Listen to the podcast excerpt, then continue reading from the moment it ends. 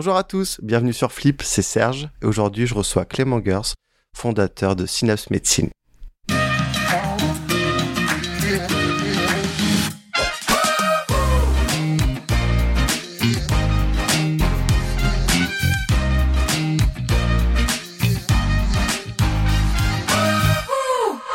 Bonjour Clément. Salut. Comment tu vas?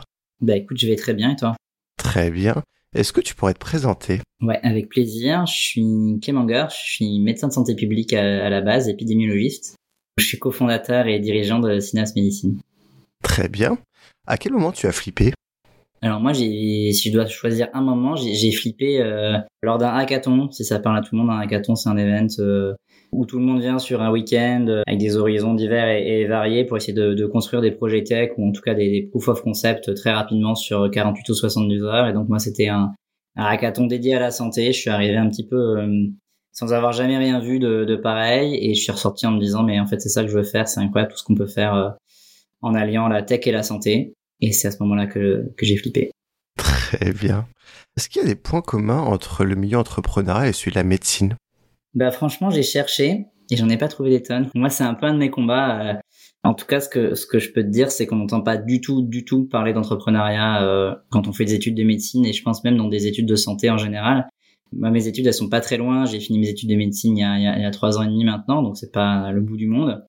Je pense que dans plein de cursus, on entend parler à fond maintenant entrepreneuriat, c'est valorisé. Il y avait encore des chiffres récemment que je crois que 50% des jeunes diplômés veulent monter leur boîte.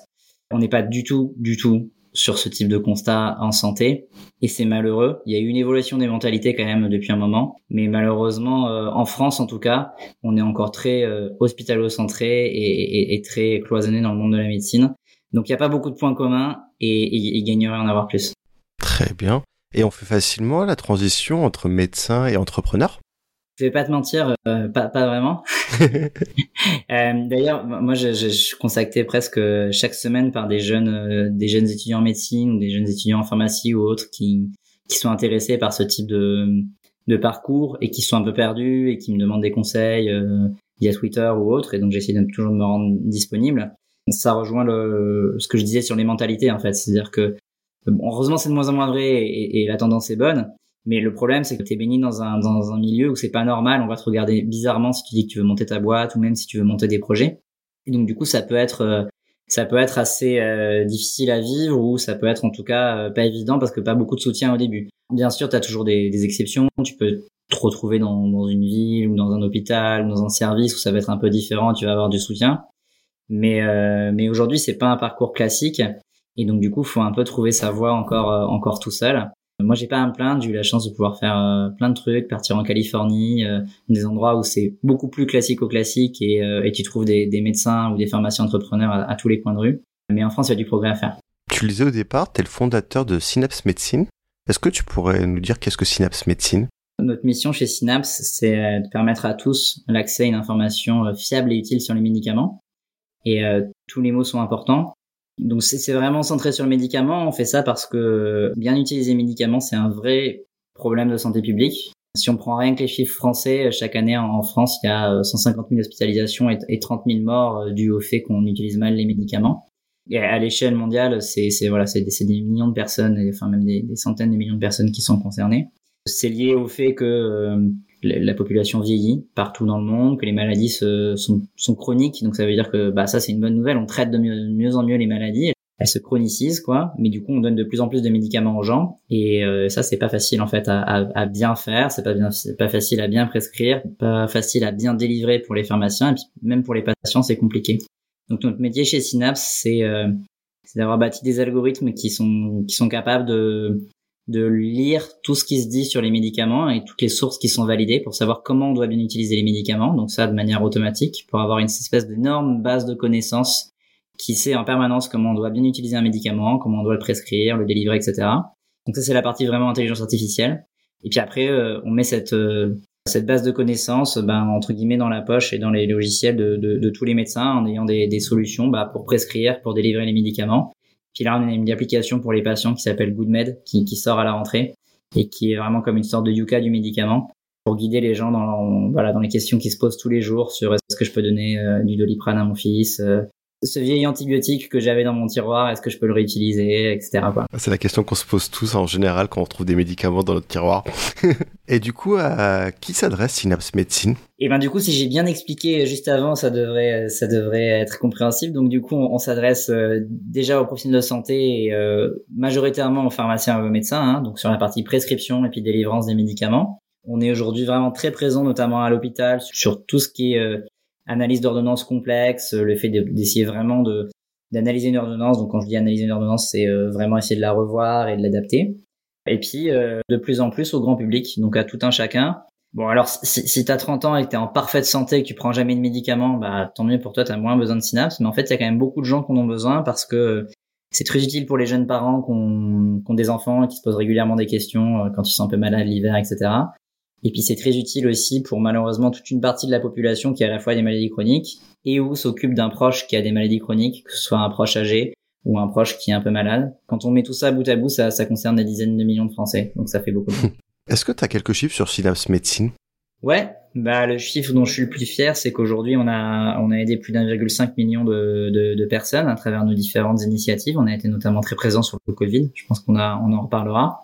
On opère dans sept pays, pas que je me perde, France, UK, Espagne, Italie, Allemagne, US et Japon. Ça aussi, c'est euh, un chiffre dont je suis très fier parce que les systèmes de santé sont différents, les médicaments sont un peu différents, etc. Donc c'est pas euh, voilà, c'est pas trivial d'opérer euh, dans sept pays dans le domaine dans lequel on est. Et on est un peu moins de 50 collaborateurs maintenant, 10 millions de fonds levés. Et voilà, mais 1,5 million de personnes aidées, c'est vraiment le, le chiffre dont je suis plus fier. Tu parlais justement de la crise du Covid. Justement, vous avez eu un rôle important. Tu peux expliquer dans quel sens vous avez eu ce rôle-là? Comme je te l'ai dit, je suis, médecin de santé publique et épidémiologiste. Donc, en, tant que et médecin de santé publique et dirigeant d'une start-up dans la santé, j'avais euh, senti une, certaine responsabilité dans, cette euh, d'essayer de, faire des choses pour aider dans, cette crise. Donc nous, on a, vraiment pris le parti de, de faire des, nouvelles initiatives, c'est-à-dire de pas juste mettre nos produits euh, gratuits quelques mois comme certains l'ont fait, on l'a eu fait aussi, notamment pour accompagner nos partenaires télémédecine. Mais bref, on a fait vraiment des choses euh, spéciales, deux en particulier. La première, c'est que euh, au, tout début de la crise Covid, donc début mars, euh, deuxième jour de confinement, si ma mémoire est bonne. Je sais pas si tu te rappelles, mais il y a eu un tweet d'Olivier Véran qui disait attention, faut pas prendre d'anti-inflammatoires et de corticoïdes si vous avez des symptômes de Covid parce que ça peut aggraver les symptômes.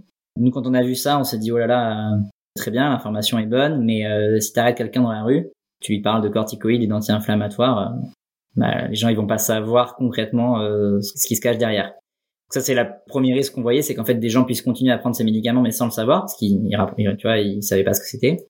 Et l'autre problématique qui pouvait se poser, c'est qu'en fait bah, justement ces médicaments-là, ils sont pris par encore une fois des millions de personnes en France de manière chronique pour euh, de l'asthme, des rhumatismes, c'est des médicaments que les gens prennent. Donc on s'est dit bah il y a peut-être des gens qui vont paniquer et qui vont les arrêter et ça peut faire plus de mal que de bien s'est dit euh, il faut vraiment qu'on puisse faire quelque chose de, simple et qui donne de l'information euh, rapidement. Et donc en moins de 72 heures, on a on a monté un site qui s'appelle Covid-19 médicaments, toujours en ligne, qui est très utilisé, qui a été relayé par le ministère et qui permet en deux clics d'avoir une information sur euh, bah, j'ai des symptômes de Covid, je compte prendre ce médicament ou je prends ce médicament-là, qu'est-ce que je dois faire? Et toute l'information est validée. C'était la première chose. Puis la deuxième, ben, on a vu arriver le moment où il y aurait des vaccins, parce que quand même, on a assez rapidement, on, s'est rendu compte qu'il y aurait des vaccins et que ce serait une bonne nouvelle. Qui dit vaccin et qui dit euh, campagne de vaccination énorme, dit euh, surveillance des effets indésirables des vaccins. On a beaucoup entendu parler hein, maintenant, mais à l'époque, euh, il fallait être un peu, un peu dans le milieu pour l'anticiper. Vu qu'on allait vacciner beaucoup de gens, on savait qu'il y aurait beaucoup, beaucoup de, de ce qu'on appelle de signalement d'effets indésirables. Et donc on a euh, construit avec les autorités de santé, donc vraiment avec le, gouvernement français, euh, avec l'Agence nationale de sécurité du médicament, euh, toute une technologie. là, c'est le, mot est bon, hein, c'est l'intelligence artificielle parce que c'est vraiment du deep learning entraîné sur des millions de données sur les cinq dernières années de base de pharmacovigilance pour apprendre à, à pré-traiter les choses. Et en deux mots, le but est de gagner du temps aux médecins et aux pharmaciens qui s'occupent de ça et d'être capable d'être très réactif sur la surveillance des effets indésirables.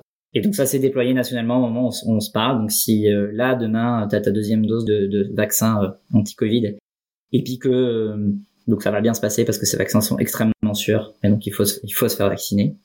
moi j'ai les données donc je peux vraiment le dire de manière tranquille, il faut se faire vacciner, ces vaccins sont très sûrs.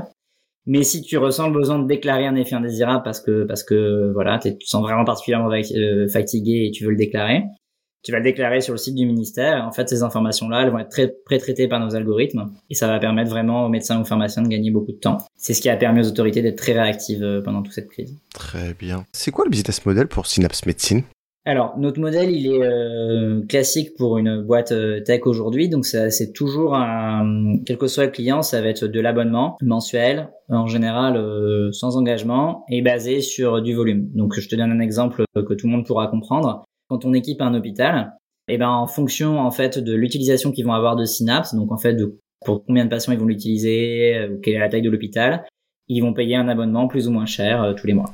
Ok, on l'a vu aux États-Unis, euh, notamment lors de la crise du Covid, les GAFA ont pris de plus en plus euh, une place importante dans le domaine de la santé. Je sais pas ce que t'en penses. Est-ce qu'on peut faire peut-être un petit tour euh, de ce qui existe aux États-Unis comme service de la part des GAFA? J'imagine, je pensais notamment à, Amazon, parce qu'on en parlait pendant la réunion préparatoire. Tout à fait. Ça, c'est un sujet qui, qui me tient à cœur. C'est déjà un sujet que je m'intéressais. J'ai vécu un petit peu aux États-Unis et donc j'ai pu voir aussi de près ce qui se passait là-bas. Et, je trouve qu'on n'en parle pas encore assez en France.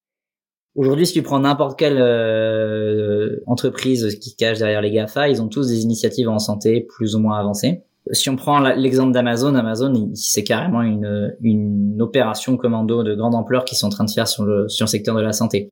Et, et c'est pas, euh, ils le font pas en, en secret ou quoi. Hein, c'est Ils ont commencé par faire plein de choses, mais notamment ils ont fait une première initiative qui pour le coup euh, a pas vraiment débouché, mais ils sont ils se sont alliés avec JP Morgan et Berkshire Hathaway et à, eux trois, ces trois entreprises, elles ont, si je dis pas de bêtises, plusieurs millions de salariés, donc c'est déjà l'équivalent d'un petit pays. Et ils ont dit on va faire notre propre système de santé. On en a marre du système de santé américain, on va faire notre assurance, euh, notre propre système de santé. Donc en gros, ils ont expérimenté un certain nombre de choses sur leurs salariés. Euh, aujourd'hui, le consortium a assez arrêté, mais Amazon continue son chemin.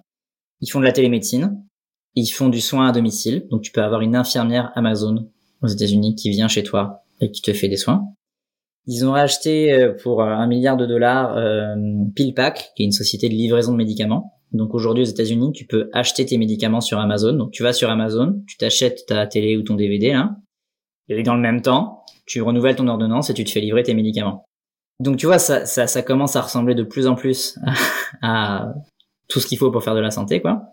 Apple, de son côté, a des cliniques Apple hein, pour ses salariés. Ils en ont deux en, en, dur, euh, avec des murs, avec des, salariés Apple et donc des médecins et des infirmières Apple, euh, voilà. Google a euh, fait des belles incursions sur l'IoT et, et, et, fait du software à destination des hôpitaux aussi. De plus en plus, ils font une surcouche applicative pour se mettre sur le logiciel hospitalier. Et puis Apple, à chacune de leurs keynotes, ils poussent de plus en plus tout ce qui se fait autour de leur euh, de, de, l'Apple Watch sur euh, qui est une super réussite techno hein, euh, justement là-dessus sur les capteurs cardiaques la façon d'intégrer les données. Et là leur dernière keynote encore ils ont vraiment mis l'accent sur la santé sur les données de santé sur le fait de pouvoir récupérer les données de santé de ta famille dans ton smartphone etc donc, donc c'est assez impressionnant. Moi, je, je, très honnêtement, on en parlait déjà il y a trois ans, mais ce qu'on disait ce produit, à savoir qu'ils font tous une offensive sur le secteur de la santé. Ouais. Je suis assez d'accord. Et euh, je crois qu'Amazon aussi va avoir des, ses propres pharmacies maintenant. Ouais, bah ça va dans le sens. De toute façon, Amazon, ils, ont vraiment une offensive sur le secteur du médicament. C'est-à-dire que à partir du moment où ils ont racheté PillPack, ils ont la licence pour livrer des médicaments et gérer des médicaments dans, je crois, tous les États américains. Peut-être qu'il leur en manque un. C'est un marché colossal pour eux. Ils ont déjà toute l'infrastructure pour. Enfin, pour eux, c'est la même chose de livrer des médicaments ou de te livrer encore une fois une télé. Donc à partir du moment où ils savent le faire, tout ce qu'ils regardent, c'est qu'il y a des milliards de prescriptions chaque année et que c'est des milliards de livraisons potentielles en plus et que les médicaments sont très chers aux États-Unis, donc s'ils ont leur propre pharmacie et leurs propres tarifs négociés, ils peuvent bypasser toute une partie de la chaîne de valeur américaine là-bas où, où il y a des systèmes encore plus complexes qu'en France où tu, tu négocies les prix des, médicaments, etc. Et du coup, ça a créé un vrai séisme là-bas puisque en gros, les acteurs euh, classiques, quoi, euh, là-bas, c'est des très grosses chaînes de, de pharmacie, t'as CVS, etc. C'est pas la petite officine de quartier comme chez nous, c'est des très grosses chaînes de pharmacie. Et euh, ça, ça a généré des, des, mouvements de fusion-acquisition majeurs pour essayer de faire front contre Amazon.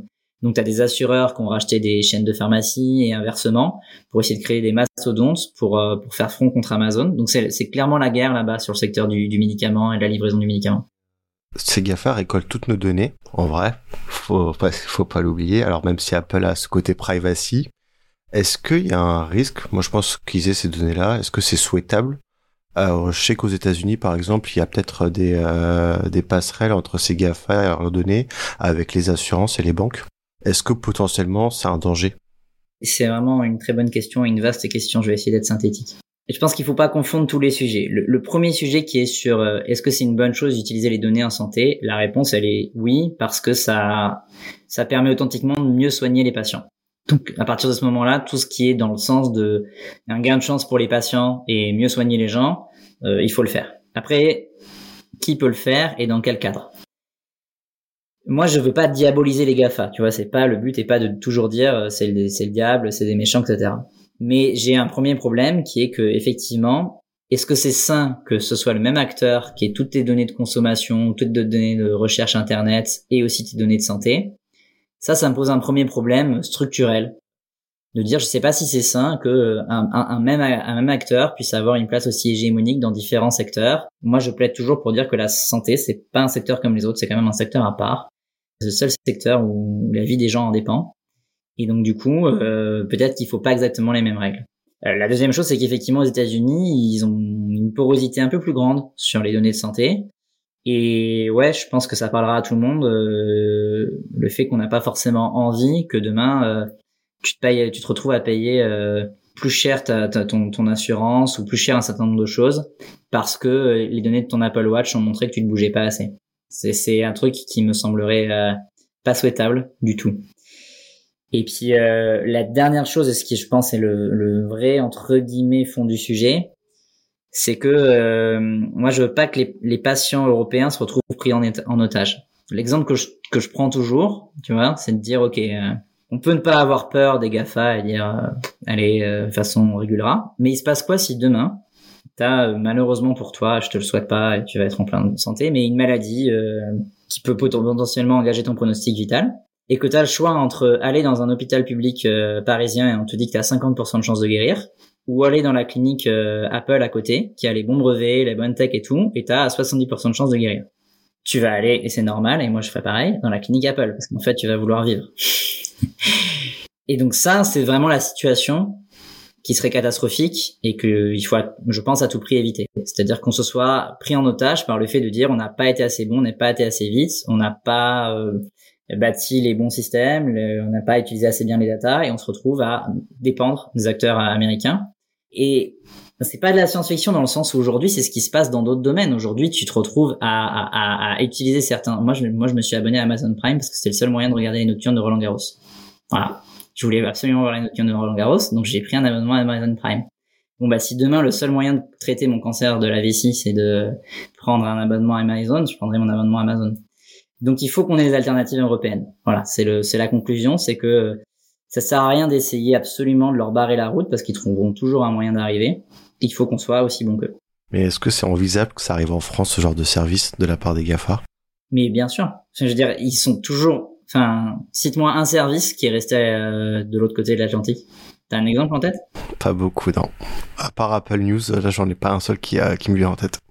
Voilà, donc je veux dire, étant donné qu'on vient de dire que c'est pas un GAFA, c'est en fait l'ensemble des acteurs du numérique et de la tech qui ont une taille importante qui s'y intéressent. Étant donné qu'il y a mille et un services disponibles, ils font, tu vois, j'ai cité plein d'initiatives différentes, que ce soit de la livraison de médicaments à la télémédecine, aux soins à domicile, au suivi de, au suivi cardio. Il y a plein de choses. Donc, bien sûr que ce type de service va trouver euh, son chemin, mais là encore, il faut pas le diaboliser. Je pense que c'est une bonne chose parce que ça, ça va vers tu vois, in fine, si ça marche, c'est que ça a l'intérêt pour les gens et que ça a l'intérêt pour le système de santé. Le seul risque, c'est que ce soit que eux qui le fassent. C'est ça le vrai risque. Et c'est la situation sur laquelle c'est sur laquelle on s'est retrouvé sur d'autres sur des moteurs sur le fait des moteurs de recherche, sur euh, les plateformes euh, e-commerce, etc. Donc il faut qu'on ait euh, soit assez bon pour construire des, des, des champions européens. Est-ce que tu as cette impression que la santé c'est devenu un service parmi tant d'autres? On voit qu'il n'y a pas vraiment d'enjeu pour les GAFA. Je pense que eux le considèrent comme un service parmi tant d'autres, très clairement. C'est-à-dire qu'ils ont une approche assez euh, pragmatique de euh, taille de marché, service disponible, euh, comment, comme. Et donc c'est l'une des choses qui me qui me dérange parce que moi je, crois que je resterai toujours, enfin je suis même sûr que je resterai toujours médecin avant tout et donc j'ai ce côté où où j'ai du mal à voir la, santé comme un, un marché parmi tant d'autres et un service parmi tant d'autres. Et ouais, ouais, je, je pense que pour eux, euh, ils véhiculent ce type de choses et qui vont vers une, ouais, une commercialisation de la santé. Et, euh, et on, on, le voit aujourd'hui. Enfin, il y a, y a plein de gens du coup qui, qui peuvent consommer de la santé comme on consomme, euh, on consomme un autre service. Ce qui a des bons et des mauvais côtés. D'un côté, ça rend la santé plus accessible et ça permet de plus de gens de. Donc ça, c'est bien. Et après, il y a, y a, des petits risques à maîtriser. Bah justement, tu le disais, euh, ça permet de faire mieux comprendre au grand public euh, la santé. Typiquement, je le vois avec l'application santé, tu l'as dit euh, il y a quelques minutes, euh, avec Apple lors de la dernière keynote, où tu vas pouvoir toutes tes données de santé. aux États-Unis, je crois que tu vas même pouvoir l'envoyer à ton médecin. Ouais. Est-ce que justement ça a modifié un peu le comportement du grand public vis-à-vis des médecins, avec un côté un peu on le sait mieux que vous parce qu'on a nos données Ouais, ouais, bah, ça de toute façon, ça a commencé avec Internet. C'est-à-dire qu'à partir du moment où il y a eu euh, de l'information santé sur Internet, que ce soit d'abord sur les forums, puis sur les sites, etc., tous les médecins et tous les professionnels de santé de France et des autres pays te diront ça a modifié les choses parce qu'on s'est retrouvé face à des patients qui à la base étaient complètement démunis, n'avaient pas tous d'infos, versus des patients qui arrivent en consultation et ils ont déjà lu plein de choses. Moi, je trouve que c'est globalement une bonne tendance parce que je suis vers le fait que euh, il faut que donner toutes les possibilités aux gens d'être acteurs de leur santé et qu'ils aient les bonnes informations, etc. Donc je, je plaiderai jamais vers un retour à l'âge de pierre où euh, le médecin est le seul sachant et euh, et le patient n'a pas d'autre choix euh, que de lui demander. Donc ça c'est plutôt une bonne chose. Là aussi on rejoint sur le fait de bah il faut qu'il y ait différentes sources d'informations, il faut que l'information soit donnée par des gens qui ont qui pas des incentives trop bizarres. Si ta seule source d'information sur ta maladie c'est la même personne qui va te vendre quelque chose en rapport avec cette maladie, tu es en droit de te poser des questions. Voilà, simplement euh, respecter entre guillemets euh, la libre concurrence, que puisse y avoir plein de choses et que ce soit les bonnes choses qui puissent émerger. Mais oui, oui, ça, ça, ça modifie les comportements, mais c'est une tendance de fond. Donc là, c'est pas porté par les Gafa, je crois que c'est juste porté par Internet euh, et l'évolution de la société. Mais in fine, je pense que c'est une bonne chose parce que c'est quand même souhaitable que les gens aient des informations plus facilement sur leur santé plutôt que ce qui se passait il y a 30 ans. On va revenir en Europe. Est-ce que nous, les Européens, on a des géants dans le domaine de la santé? Eh bien, on commence. On, peut citer là, il y a eu plusieurs très gros tours d'investissement, euh, notamment sur des boîtes de télémédecine. T'as as, as, CRI euh, qui est euh, Livy en France qui a fait des très gros tours. T'as quand même Doctolib qui a une taille très importante maintenant euh, en, en, Europe. T'as vraiment, je pourrais presque pas les citer, mais t'as as eu euh, de plus en plus de quand même de tours d'investissement. Alors non pas que je ne jure que par les tours d'investissement, attention, hein, mais c'est quand même, on va dire, euh, un, révélateur entre guillemets quand même de taille de société et de maturité de l'écosystème. Donc on a des, quand même des très gros acteurs qui commencent à émerger en Europe. La vraie difficulté européenne, c'est qu'on a euh, des dizaines de systèmes de santé différents, quoi, dans différentes langues. Je sais que c'est, j'enfonce une porte ouverte, hein, mais nous, on s'y frotte. Et, c'est quand même chaud, c'est-à-dire que un acteur américain qui va se lancer, il a déjà un très gros marché unifié, il fait son truc, il a, il peut adresser plusieurs centaines de millions de, de, de patients d'un coup. En Europe, faut t'accrocher, faut comprendre les, tu vois, même Doctolib, quand tu leur parles, ils ont fait un super job en Allemagne, ils continuent ça n'a pas été facile pour eux. Euh, il a fallu vraiment qu'ils comprennent les différences entre la France et l'Allemagne, qu'ils adaptent un certain nombre de choses. Le produit est pas exactement le même. Il, voilà, il y a une courbe de progression. Et aujourd'hui, ils sont en France et en Allemagne. Tu vois, ils sont pas non plus dans tous les pays européens. Mais, mais je suis confiant là, du, parce que l'avantage c'est que ça aussi, ça fait peur aux Américains justement.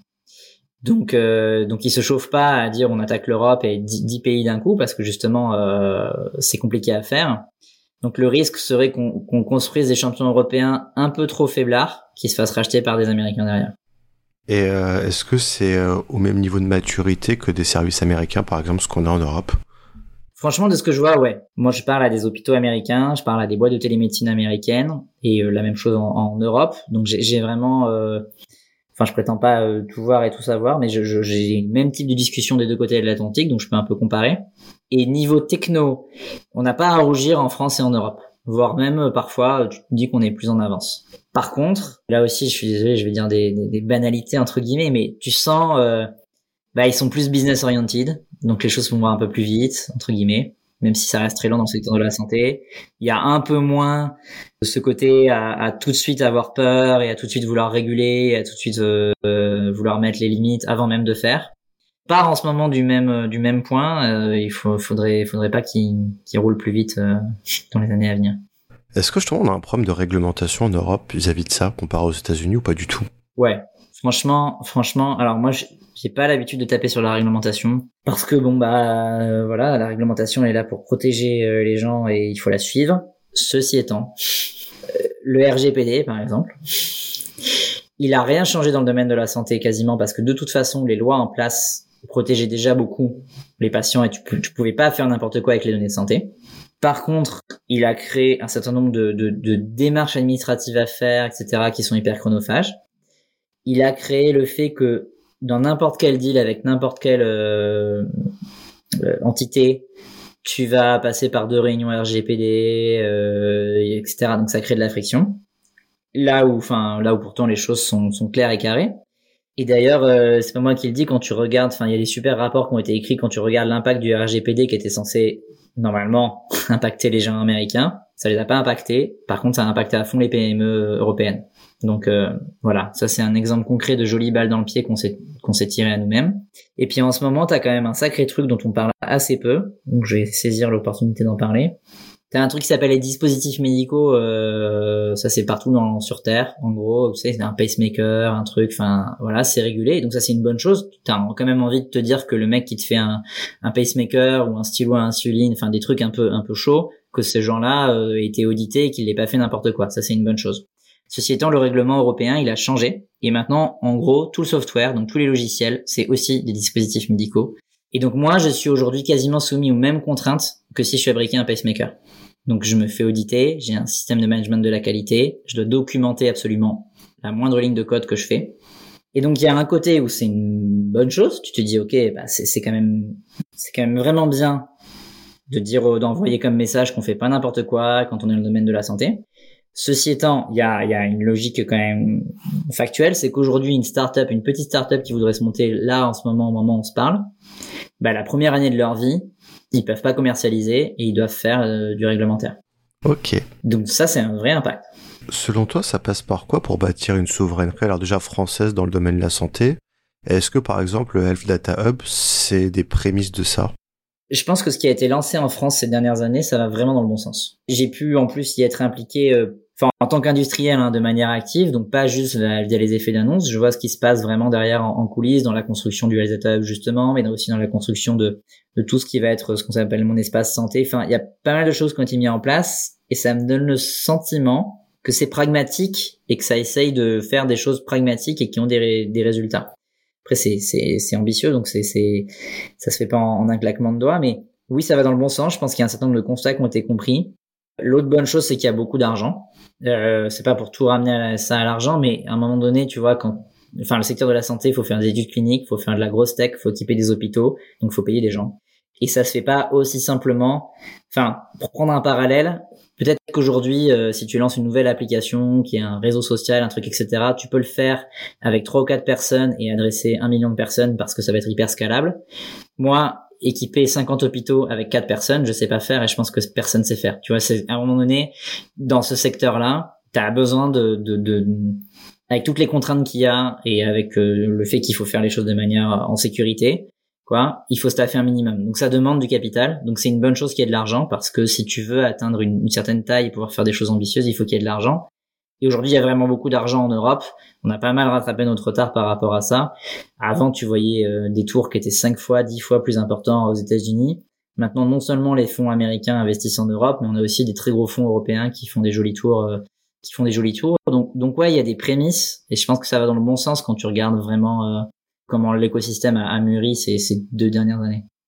Et le pass sanitaire européen, c'est aussi une forme de réponse justement pour contrer l'application santé ou autre euh, des GAFA Ouais, bah, je, je, pense qu'on peut se féliciter qu'on ait fait un truc euh, à l'échelle européenne et qu'au final ce soit pas euh, ce soit pas des, effectivement des acteurs euh, des acteurs euh, américains qui qui qui l'aient fait. Bon, si on va là-dessus quand même, je, je pense pas qu'il y ait eu vraiment d'Europe de la santé au niveau de la, de la gestion du Covid. Donc ça c'est quand même un, un demi succès ou un demi échec. Ça dépend comment on regarde. Mais euh, on a commencé à se mettre en ordre de bataille au moment des commandes de vaccins et maintenant au moment du pass sanitaire. Donc c'est des prémices de bonnes choses. Le chemin est encore long. Et au niveau euh, de la Chine, est-ce qu'il y a des acteurs aussi dans le domaine de la santé?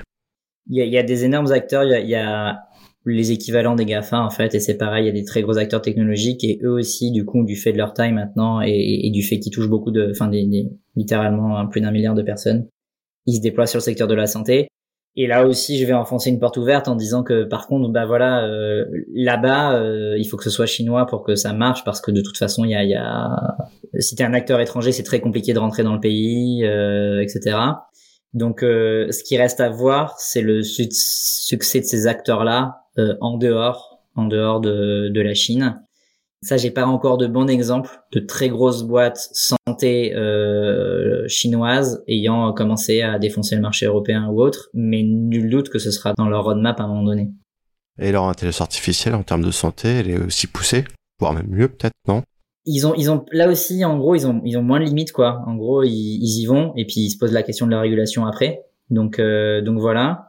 Mais après, on a un excellent, enfin, pour faire de l'IA, il faut des bonnes data, des bons ingénieurs et des bons médecins. Et là-dessus, en Europe, on a tout ce qu'il faut, quoi. On n'a pas à rougir. On a les, on forme probablement les meilleurs matheux, euh, enfin, les meilleurs mathématiciens et les meilleurs ingénieurs euh, en France, très honnêtement. Et donc, du coup, on a plein de projets cool et plein de tech cool et, on n'a pas à rougir de ça. Donc, euh, donc le but, c'est, il est plutôt industriel. Mais sur le plan de la R&D, je suis pas extrêmement inquiet. Très bien, merci Clément. Avant de se quitter, j'ai une dernière question pour toi. Ton prochain grand flip, c'est pour quand? Eh ben, mon prochain grand flip, ça va probablement être d'aller m'installer aux États-Unis, ce qui boucle bien la boucle. Euh, pour, euh, il y en a marre qui viennent eux nous conquérir, tu vois. Donc maintenant qu'on est bien installé en Europe avec Synapse, on va aller faire un champion européen aux US. J'espère pour toi. Je te souhaite euh, bon courage pour la suite et pour Synapse. Merci d'être venu sur Flip. Merci à toi. Merci à vous d'avoir écouté. On se retrouve très rapidement pour un nouvel épisode. Au revoir. Si vous avez aimé, n'hésitez pas à liker, partager et commenter. Et vous, le grand flip, c'est pour quand?